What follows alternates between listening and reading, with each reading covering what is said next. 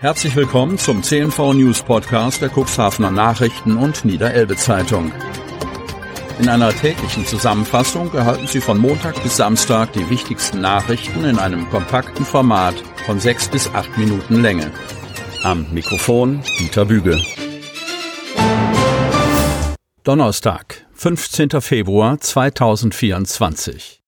Auf der Kreuzung mitten in Lamstedt vor der Bartholomäuskirche wurde aus dem Auto heraus nachts mit dem Handy ein Tier gefilmt, das einem Wolf sehr ähnlich sieht. Trotz eher schlechter Qualität dient dieses Video dem ehrenamtlichen Wolfsberater Olaf Guball als ein Beweis, dass es sich sehr wahrscheinlich um einen Wolf handelt. Das Tier habe jedoch kein ungewöhnliches Verhalten gezeigt, sei geflüchtet und habe sich deutlich weg vom Auto und den Insassen bewegt. Olaf Kubal ist am Dienstag dieses Video von vielen Seiten zugespielt worden. Glücklicherweise habe er es dennoch verifizieren können, weil sich der Urheber selbst gleich bei ihm direkt am Dienstagmorgen gemeldet habe. Zu der Wolfsbegegnung mitten im Ort auf der Kreuzung vor der Kirche war es demnach nachts gegen 1.30 Uhr gekommen. Zum Alter des Tieres kann Olaf Kubal allerdings keine Angaben machen. Fakt sei allerdings, dass es in den letzten Tagen in der Umgebung mehrere Sichtungsmeldungen, zum Beispiel am Westerberg, gegeben habe. Immer habe es sich dabei um nur ein Tier gehandelt. Wir bräuchten weitere DNA, um herausfinden zu können, um welches Tier es sich handelt, erklärt der Wolfsberater.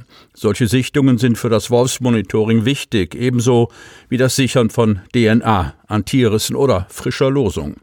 Wolfssichtungen können und sollten nicht nur direkt den ehrenamtlichen Wolfsberatern aus dem Landkreis Cuxhaven mitgeteilt werden, sondern es ist auch eigens eine kostenlose App unter wolfsmonitoring.com des Wolfsmonitorings der Landesjägerschaft Niedersachsen entwickelt worden. Pubal ermuntert dazu, sich diese App herunterzuladen und auszuprobieren. Mit dieser App können Wolfshinweise in der Natur auch ohne funktionierende Internetverbindung aufgenommen werden. Für die einmalige Anmeldung ist jedoch das Internet Voraussetzung. Die App ermöglicht es, dass beispielsweise bei der Aufnahme eines Hinweises gleich die GPS-Koordinaten des Smartphones direkt abgerufen werden können.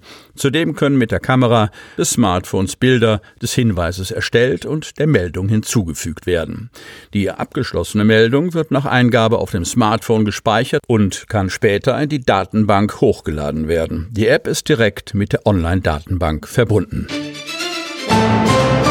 Feuerwehr rettet jungen Kater Tomo. Herr Mohr, die Feuerwehr in Warstadt und Altem Moor waren am Mittwochmittag kaum wieder von ihrem Türnotöffnungseinsatz zurückgekehrt. Da wurden die Einsatzkräfte der Wehr Warstade erneut alarmiert. In der Hauptstraße im Stadtteil Warstade wurde seit zwei Tagen der Kater Tomo schmerzlich vermisst. Am Mittwochmittag wurden Nachbarn auf den knapp ein Jahr alten Kater aufmerksam, weil er laut miaute. Tomo saß in etwa 15 Meter Höhe auf einem Baum. Er konnte nicht mehr selbstständig herunterklettern, weil die Besitzer ihm zwei Tage zuvor Silikonkappen auf die Krallen gesetzt hatten, um das Kratzen an Möbeln zu unterbinden. Durch die Kappen hatte der junge Kater zu wenig Halt, um wieder vom Baum herunterzuklettern. Auch mit einer Feuerwehrleiter war eine Rettung zunächst nicht möglich. Somit entschied sich die Feuerwehr, einen Steiger von einer ortsansässigen Elektrofirma zu holen. Dadurch konnte der völlig verängstigte und durchnässte Kater gegen 15 Uhr wieder an die erleichterten Besitzer übergeben werden.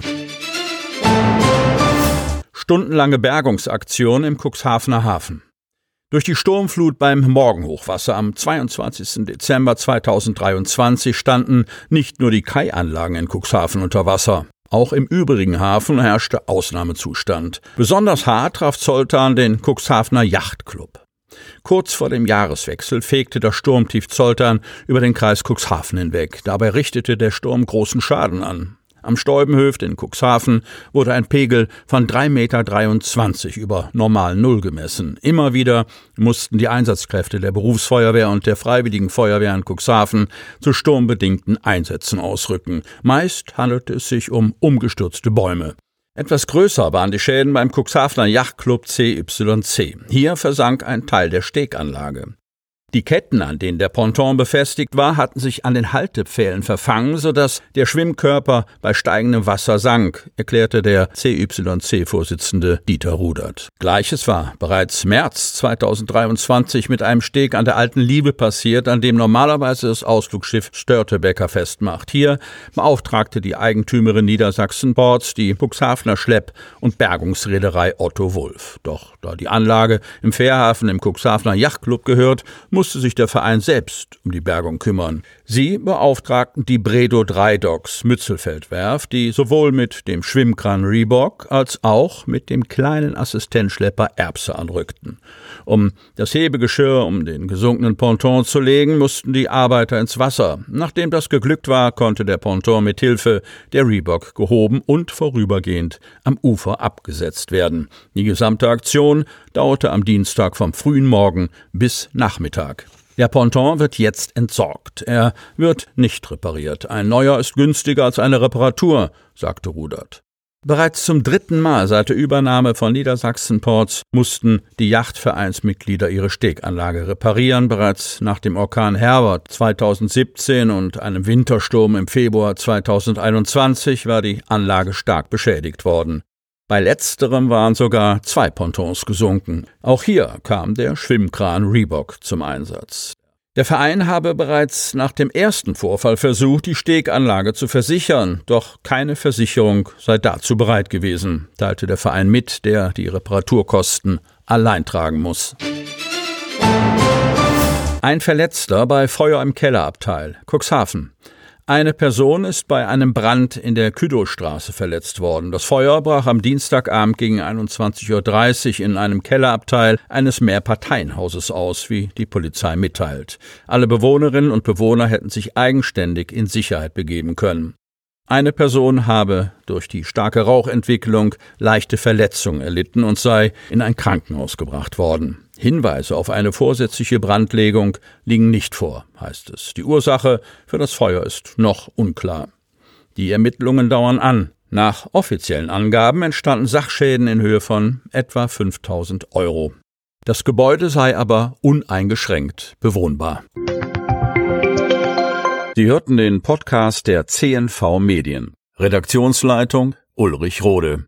Produktion Win Marketing, Agentur für Podcast-Produktionen.